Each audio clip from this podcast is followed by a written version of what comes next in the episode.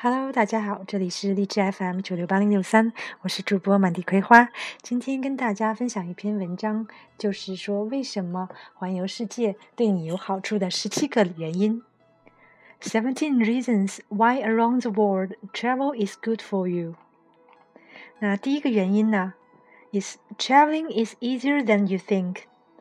旅游比你想象的要容易。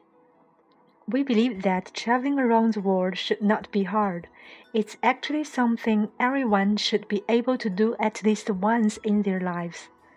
我们相信呢，环游世界呢，其实并不难。实际上，每个人都在一生当中至少会有一次的机会去环游世界。Whether you choose to spend a few years or just a couple months traveling this beautiful planet, just to see what's out there. 不论你是选择几年时间，或者是几个月来环游这个美丽的世界，看一看外面的世界，It's up to you to make the dream come true and take the first step。那呢，你要想让你的这个梦想实现呢，就是要取决于你自己，要迈出这第一步。第二个原因是，travel opens your eyes，旅行可以让你开阔眼界。If you are open and willing, travel will make you an incredibly more well rounded human being. And that's really the goal, isn't it? If you don't know where to start, just check out. 第三个观点是，traveling helps you learn who you are。旅行让你找到自我。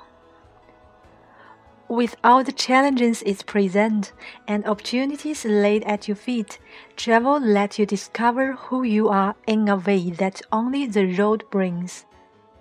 旅行中有很多的挑战，有很多的机遇，只有这样，你才会发现你是一个怎样的人。第四点，travel creates meaningful relationships. People you meet while on the road become some of the most valued names in your address book. They become points on the map to visit later on.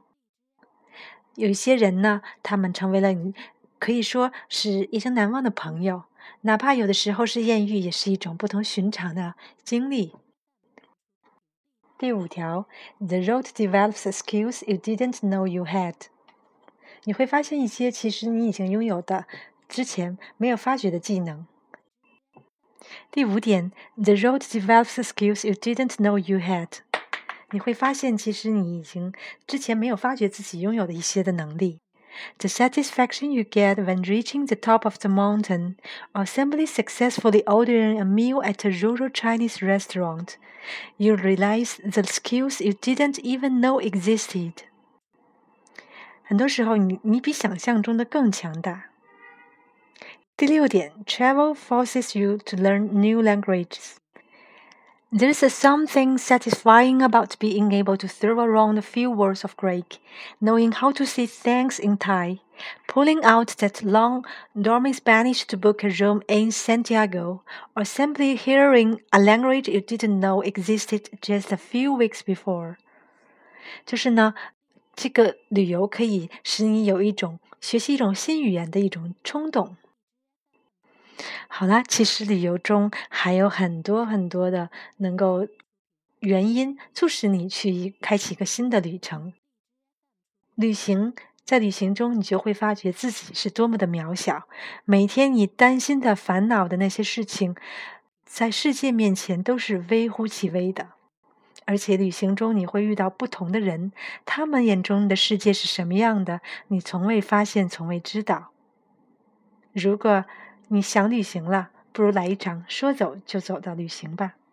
好了，我们下次见，也欢迎大家关注我们的微信公众平台“道家 Visa D A O G I A V I S A”，还有我的个人微信公众平台“加拿大生活不只是法语”。